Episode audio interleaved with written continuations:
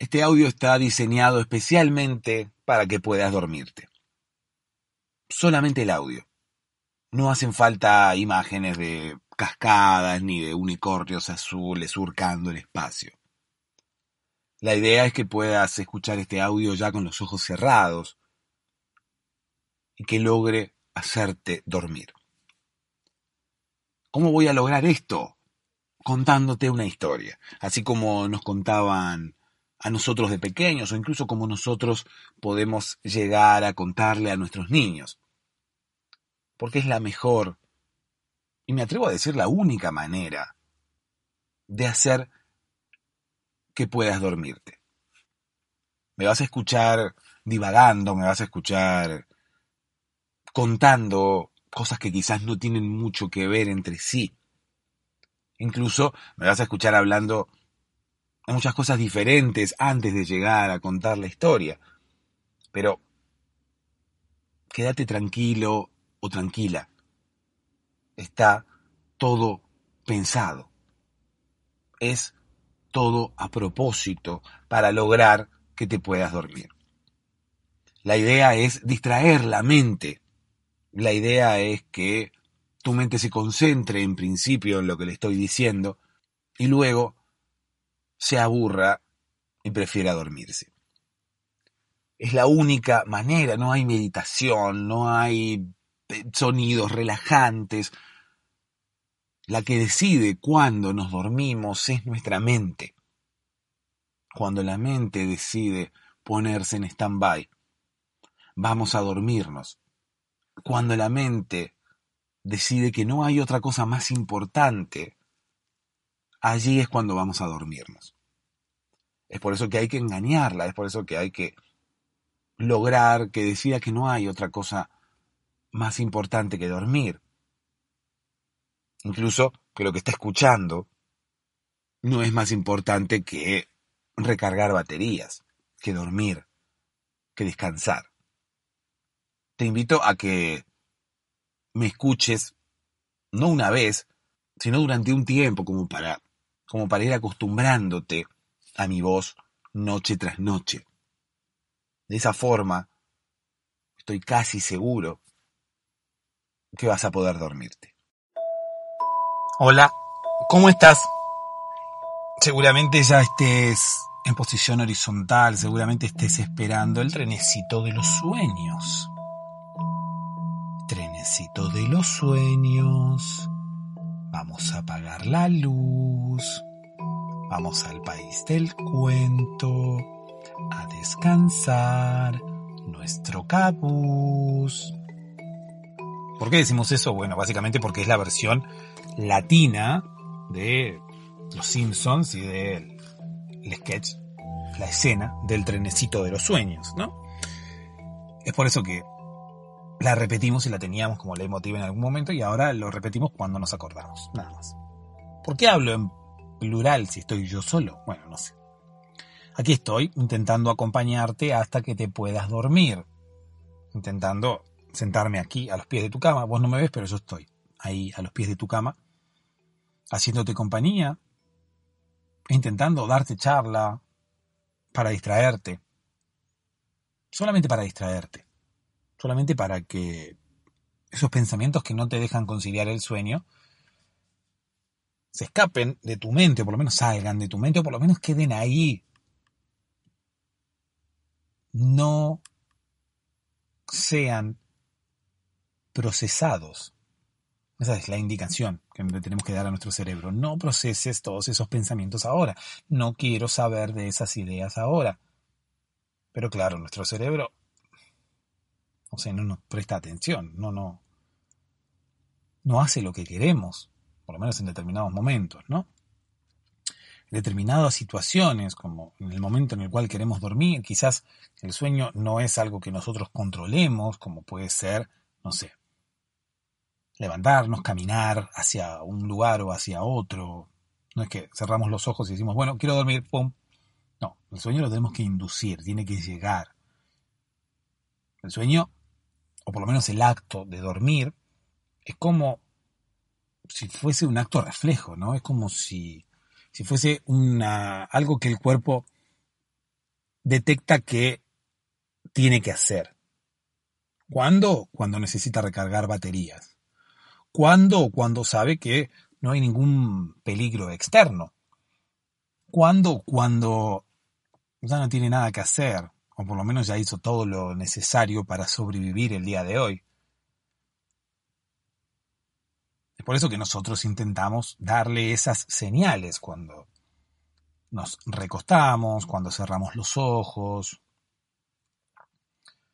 Tenemos ya una especie de ritual para enseñarle al cerebro que termina siendo un órgano un poco de costumbre también. Para enseñarle al cerebro que todo ese ritual previo indica que ya estamos en condiciones de dormir y recargar baterías. Ahora, ¿cómo decidimos hacer todo ese ritual? No pensamos mismo con el cerebro. Hay algo intangible que se llama mente, vendría a ser como el software de, de nuestro hardware cerebro, y lo decidimos con, con la mente, o por lo menos lo pensamos con la mente. ¿Cómo se entiende? ¿no? Si pensáramos con el cerebro, decimos, bueno, vamos a acostarnos para decirle al cerebro que queremos dormir. Y bueno, estamos pensando que vamos a hacer eso con el mismo cerebro al cual queremos decirle algo, pero como que no, necesitaríamos decirle nada. Seguimos aprendiendo cómo funciona nuestro, nuestro cerebro, nuestra mente, nuestra cabeza. Seguimos entendiendo y todavía nos falta un montón. Nos falta mucho. O sea, ¿por qué no, no, no podemos, por qué tenemos que respirar hondo cuando queremos tranquilizarnos? ¿no? Ahí hay algo físico, respiramos hondo para que ingrese más oxígeno, el cerebro se oxigene mejor, y si está padeciendo una situación de estrés, el oxígeno ayuda a que el cerebro se tranquilice. ¿Por qué? Porque nosotros le decimos a nuestro cerebro, tranquilízate. Y nuestro cerebro no se quiere tranquilizar, pero al fin y al cabo es él el que está diciendo tranquilízate. ¿A quién le está diciendo tranquilízate? Bueno, de la misma manera es que tenemos que lograr dormirnos, lograr, si querés, tranquilizarnos para luego dormirnos. Pero a lo que iba es a, que el cerebro es como un, un órgano independiente de nosotros. Nosotros utilizamos el cerebro, sí,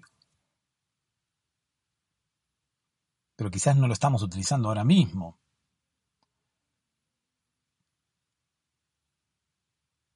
Para querer dormirnos. O sí, lo estaremos utilizando, pero como te digo, no, no es una decisión del cerebro dormirse. Es como algo que tiene que llegar, es como un estado en el cual el cerebro decide ponerse, un estado que el cerebro decide iniciar cuando detecta que la situación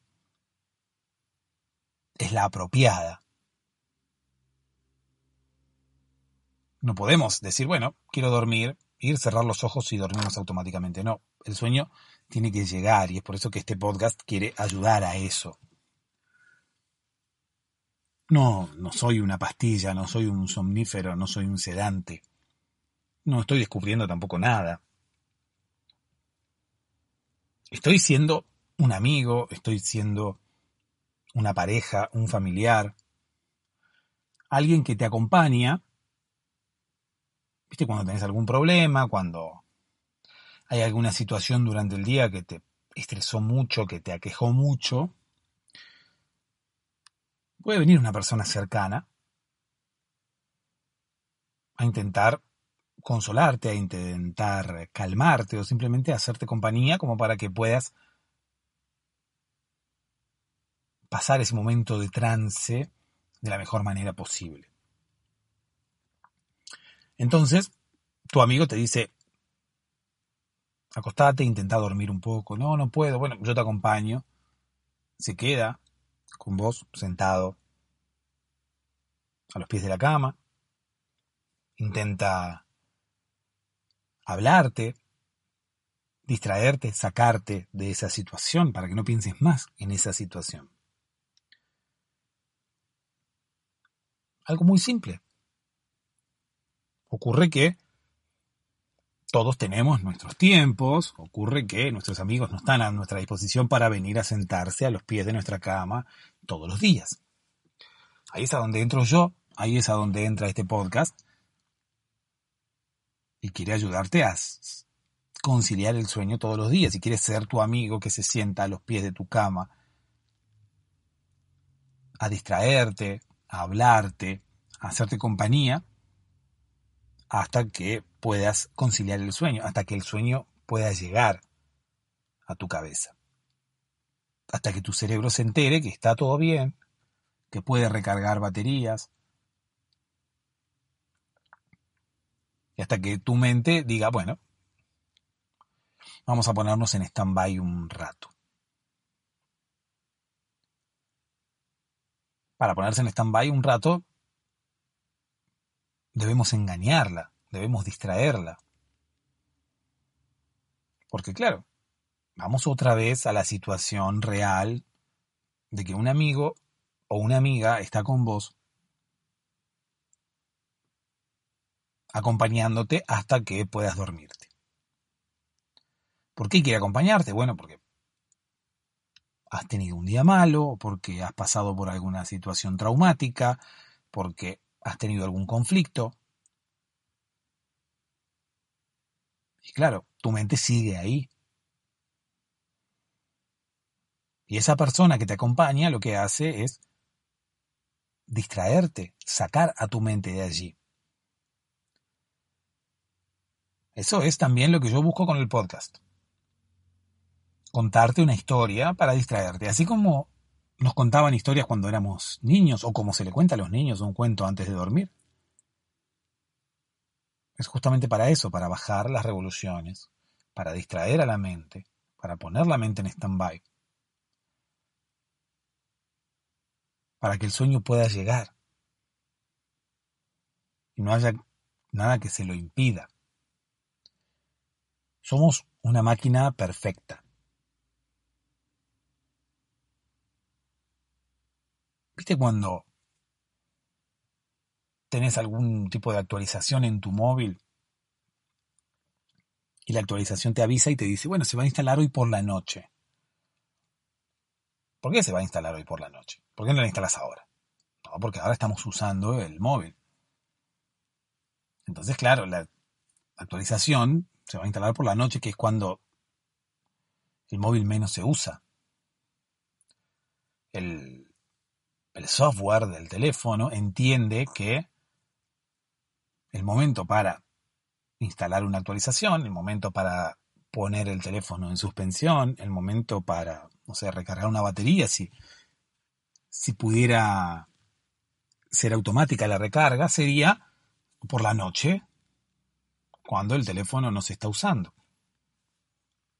Una decisión electrónica, una decisión de una máquina. Nuestro cuerpo es la máquina más perfecta y entiende que debemos dormir, entiende que debemos recargar baterías cuando estamos seguros. Luego de un gasto considerable de energía que hemos tenido durante el día. A veces, claro, nos pasamos de energía, nos pasamos de gasto de energía. A veces no recargamos las baterías suficientes, entonces a veces nos dormimos en cualquier lado, a veces nos dormimos a cualquier hora, a veces nos dormimos de día incluso, pero bueno, eso tiene que ver con trastornos del sueño, con eh, actividades que no nos permiten descansar bien. Es más, no tendrías ningún tipo de problema de sueño si te dormises en cualquier lado. Al revés, tendrías un problema con otras cosas. Pero ahora estamos intentando que duermas y para eso Soy ese amigo que se sienta a los pies de tu cama para hacerte compañía. Ese amigo que se sienta cuando has pasado por una situación traumática. pero que no puede venir y sentarse a los pies de tu cama todos los días para hacerte compañía y distraerte de los mini problemas diarios que tenemos. Bueno, para eso está el podcast, para eso estoy yo aquí. Quizás estás teniendo un problema más grave y quizás no se lo has contado a nadie, quizás estás teniendo un desengaño amoroso, quizás algún tipo de ansiedad por algo no te deja conciliar el sueño y quizás no no no querés molestar a tus amistades, quizás tus amigos no pueden venir o quizás no haya amigos que vengan. Bueno, aquí estoy para hacer esa tarea y para ayudarte a que puedas descansar y mañana tener todas las baterías recargadas y seguir disfrutando un día más de la vida. En patreon.com barra podcast para dormirse hay más episodios de estos por si este no te alcanza para dormirte, por si querés colaborar con el sostenimiento económico del podcast, si realmente te ayuda a dormir, si realmente esta compañía que intento darte te sirve, con una pequeña colaboración podés lograr que el podcast se mantenga online, porque hemos tenido muchas idas y vueltas por una cuestión económica, ¿no? Cuando el podcast pueda mantenerse a sí mismo económicamente, cuando pueda sostenerse a sí mismo, seguiremos indefinidamente aquí, haciéndote compañía hasta que puedas dormirte. Déjame que te cuente una historia. La historia se llama Animales de costumbre. Oh, es algo muy utilizado, es una frase muy utilizada esa de animales de costumbre. ¿Qué significa? Dicen que los seres humanos somos animales de costumbre. ¿Por qué? Porque somos animales que nos acostumbramos a determinadas situaciones. Somos animales que funcionamos mediante el acostumbramiento, o sea, funcionamos mediante la repetición de situaciones hasta que incorporamos esas situaciones como propias y nos comportamos de esa manera a la que nos acostumbraron o a la que nos acostumbramos. Muy bien, después de esta explicación filosófica, muy catedrática, por decirlo de alguna manera, porque no sé si realmente es catedrática. ¿Por qué sería catedrática? Porque yo puedo repetirla dentro de una catedral. No, no viene de catedral, viene de cátedra, ¿no? Porque si no sería todo lo que ocurriría, ¿verdad? No sé si se me entendió algo. Pero bueno, pues una de las pocas veces que me trago. Si todo lo que ocurriese dentro de una catedral sería catedrático, imagínate que todos los sacerdotes serían catedráticos. Y no lo son. ¿Por qué no lo son? ¿Qué son los sacerdotes? ¿Son catedralistas? No. ¿Por qué? Porque alguno no dará misa en una catedral, alguno dará misa en una iglesia. ¿Serán sacerdotes iglesistas? Tampoco. Sacerdotes, punto. Una capilla, sacerdotes capillistas, catedralistas, catedráticos. No, catedráticos seguramente no. Y los otros adjetivos tampoco. O sea, sacerdotes, punto. Bueno, volviendo a la definición catedrática de, la expresión animales de costumbre, debo decirte que el episodio de hoy no tiene que ver con eso. El episodio de hoy tiene que ver con los animales de José Costumbre. José Costumbre era un vecino mío que tenía ese apellido, se llamaba José y el apellido era Costumbre. Vos me dirás, el apellido de la persona era Costumbre. Sí, ¿por qué no? Te pones a fijar en la guía telefónica, si es que existe todavía, hay muchos apellidos que ni, siquiera te imaginas que existen.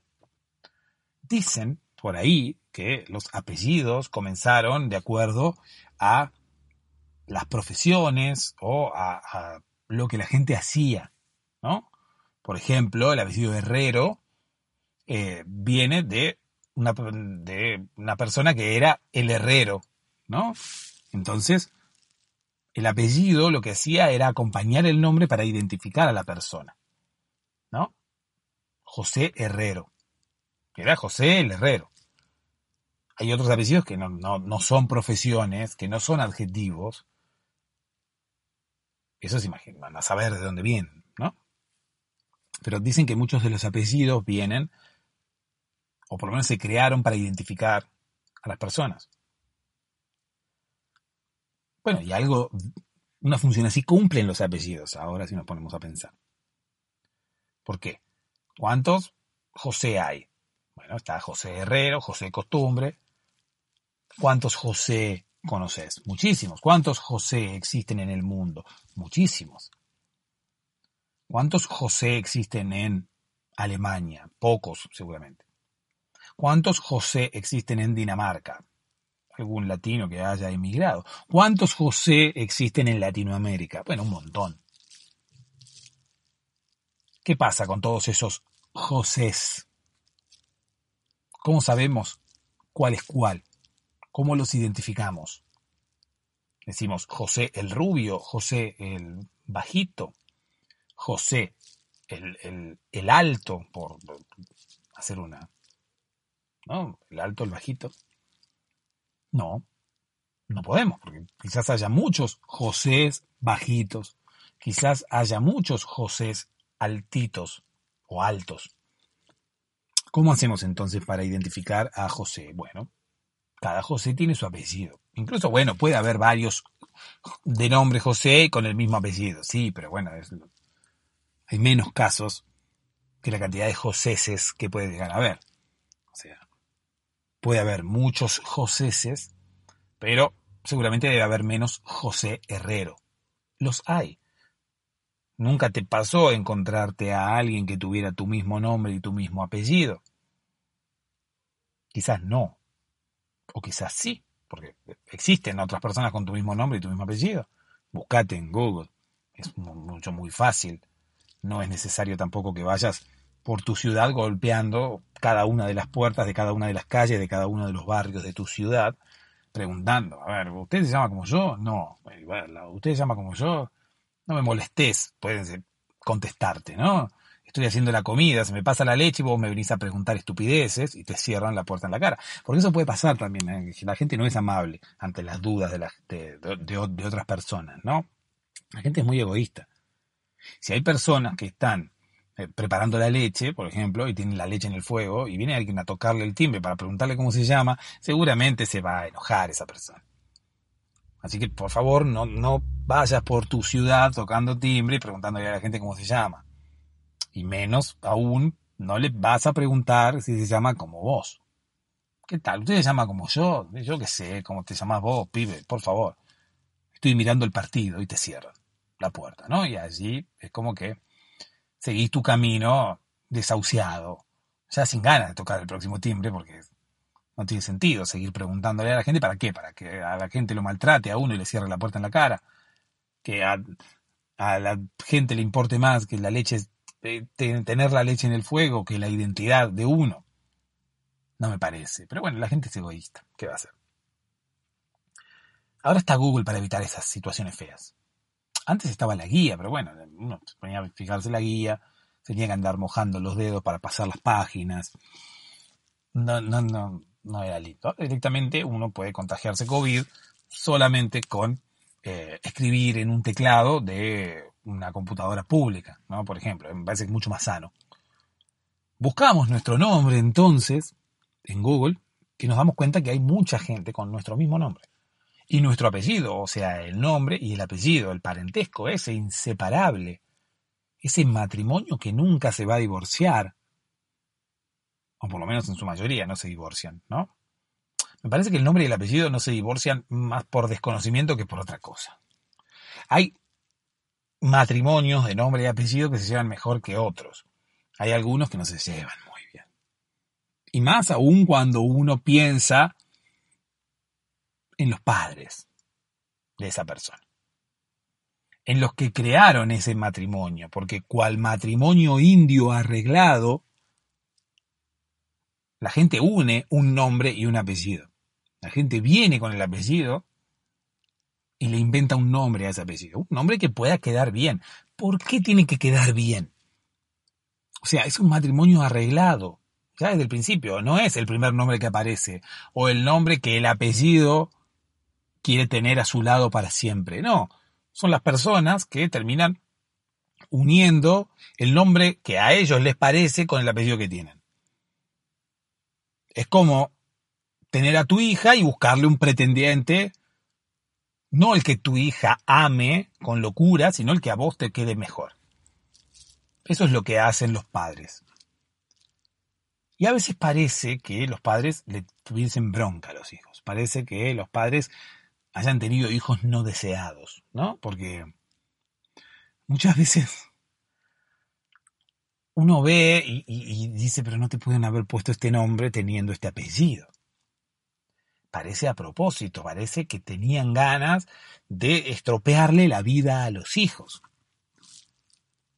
Yo tenía un compañero en la escuela secundaria, en la prepa, que tenía un apellido que era Jorge. ¿Cuál es el nombre que los padres eligieron para esa persona. Pensá por un segundo. Jorge. El apellido era Jorge y los padres le pusieron Jorge, de nombre. Por lo tanto, el pibe iba por la calle llamándose Jorge Jorge. Seguramente había sido un hijo no deseado y los padres le tenían bronca ya desde bebé. Y el pibe pobre no se podía defender de bebé. Porque yo que mi, yo que el pibe, cuando crezco, lo, cago a trompadas a mi viejo y a mi vieja también. ¿Cómo le vas a poner Jorge? Jorge, sabiendo que el apellido es Jorge, ¿por qué el nombre tiene que ser Jorge? Es de mala gente eso. Obviamente, en el colegio le decían Jorge al cuadrado, Jorge al cubo, cualquier cosa le decían pobre. Eso no es nada. Hay personas cuyo apellido es Gallo, por ejemplo, ¿no? Ya de por sí, el apellido Gallo es como, no sé, pero un apellido de cualquier otro animal, ¿no? Ya de por sí eso ya tiene sus desventajas. Y hay padres que le ponen de nombre a su hijo Claudio. Entonces, el matrimonio, nombre, apellido, es Gallo Claudio. O mejor dicho, apellido y nombre, cuando en los formularios para rellenar piden apellido y nombre, Gallo Claudio. Ubican, ¿no? Al Gallo Claudio, el personaje de Looney Tunes. Bueno. Es como para crecer y con una ametralladora apuntarle a los padres así. Porque le estropearon la infancia y la adolescencia. Crearon una víctima directa de bullying esos padres. No sé por qué. Eligieron el nombre en, una noche de borrachera festejando el embarazo, no lo sé. Y, y, si así fue, no tuvieron tiempo de arrepentirse hasta que fueron a anotar al hijo en la oficina, en el registro, no tuvieron tiempo de arrepentirse. Yo no lo puedo creer. Yo no lo puedo creer. Un matrimonio arreglado se piensa. O sea, yo quiero arreglar el matrimonio de mi hija y quiero que se case con el príncipe de Gales, que es el reino de, al lado, ¿no? Porque siempre en las películas históricas, cuando hay matrimonios arreglados, uno siempre, está el rey tiene a la hija y quiere que la hija se case con el príncipe del reino de al lado. O a veces también pasa que hay un rey que está arruinado, no tiene dinero, entonces quiere que se case con un príncipe de otro reino que los padres están acomodados y tienen dinero. ¿No? Como puede pasar en, en la serie esta nueva de Matt Groening o, o en otras también. En Shrek. No, no, no pasa lo mismo en Shrek con Fiona. No, creo que no. Entonces uno, claro, le busca un buen partido a su hija si le quiere acomodar el, el matrimonio. Si es un matrimonio arreglado. El nombre y el apellido es un matrimonio arreglado. ¿Por quién? Por tus padres. Tus padres eligen quién va a ser el, el esposo, porque es un nombre, ¿no? Es masculino. Por más que sea el nombre de la mujer, es el nombre, vamos a decir, la nombra, ¿no? Es el nombre. Los nombros y las nombras, no, los nombres. Los nombres de las personas, el artículo es masculino, los nombres de, las personas y de los personos se eligen con anticipación. No se eligen el apellido y el nombre, no se aman, no se enamoran. Es un matrimonio arreglado. ¿Por quién? Por los padres. Y los padres tienen todo el tiempo del mundo para elegir un buen partido para sus hijas, para elegir el príncipe del reino de al lado, que tiene dinero, no va a elegir cualquier príncipe. Bueno, si no va a elegir cualquier príncipe, tenés que arreglar el matrimonio de el apellido. Bueno, elegir un buen nombre. No le elijas un nombre cualquiera, no, no, lo, elijas borracho.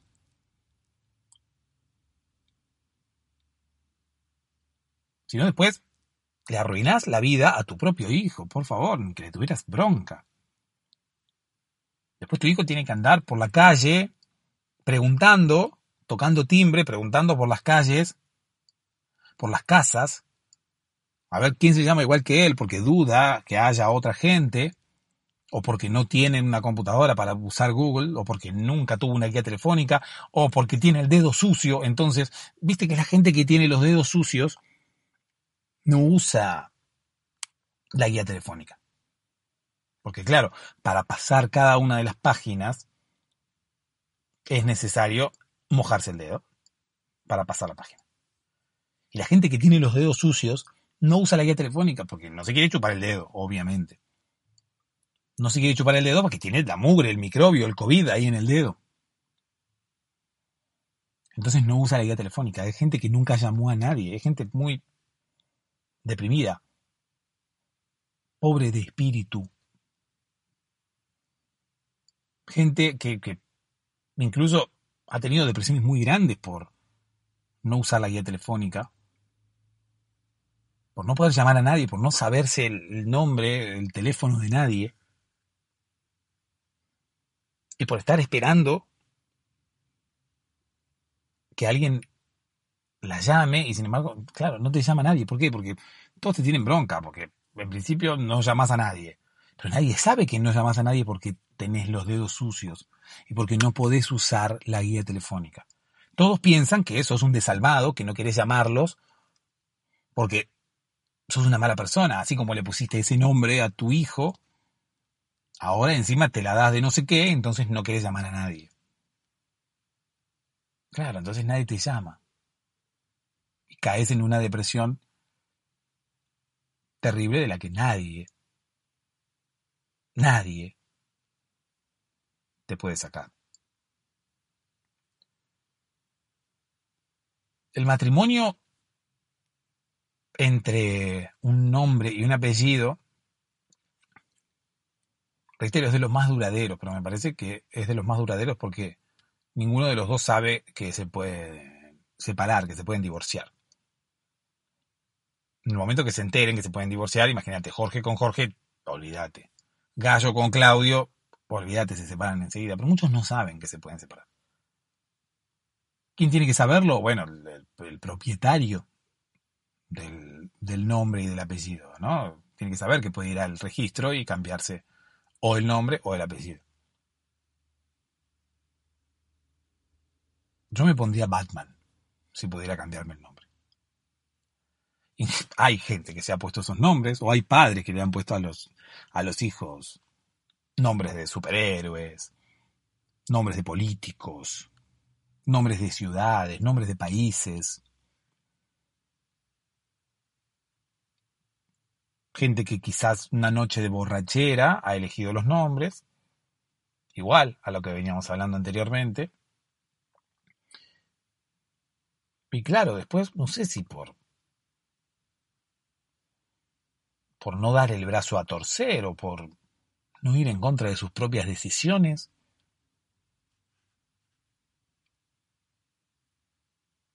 no le cambiaron el nombre al hijo. Lo eligieron una noche de borrachera y después no lo cambiaron. Tenían todo el tiempo del mundo. Y no lo cambiaron. Me estoy acordando de, de una historia de, dos personas, una pareja, que una noche de borrachera le pusieron el nombre al hijo y, y, después, claro, no lo cambiaron, lo mantuvieron en secreto. Ninguno de los dos volvió a hablar sobre el tema hasta que fueron a anotar al hijo al registro civil. Y luego de eso el hijo quedó para siempre con ese nombre. Y ellos teniendo todo el tiempo, teniendo nueve meses incluso, porque ellos eligieron el nombre cuando se enteraron de que la chica estaba embarazada, teniendo nueve meses, no lo cambiaron. ¿Por qué no lo cambiaron? Bueno, te lo voy a contar en otra. En otro episodio, porque ya ahora es muy tarde. Yo creo que la. La moraleja de hoy sería algo así como no digas un título de una historia y termines contando otra, porque al fin y al cabo es lo que me pasó a mí, ¿no? Dije que se llamaba Animales de Costumbre, empecé a hablar de José Costumbre, que era un vecino mío, y terminé hablando de los nombres y terminé a punto de contarte la historia de esta pareja que no quiso cambiar el nombre de su hijo el nombre que eligieron una noche de borrachera y terminaron estropeándole la vida para siempre a su hijo. ¿Por qué? Porque todos se le reían, ¿no? Del nombre. Pero en realidad lo más interesante de eso es por qué no le cambiaron el nombre. Ya va a haber tiempo en, otra, en otro episodio para contarte qué pasó con esa pareja. No sé cuándo lo contaré. Bueno, sí, mañana. Mejor mañana. Dulces sueños.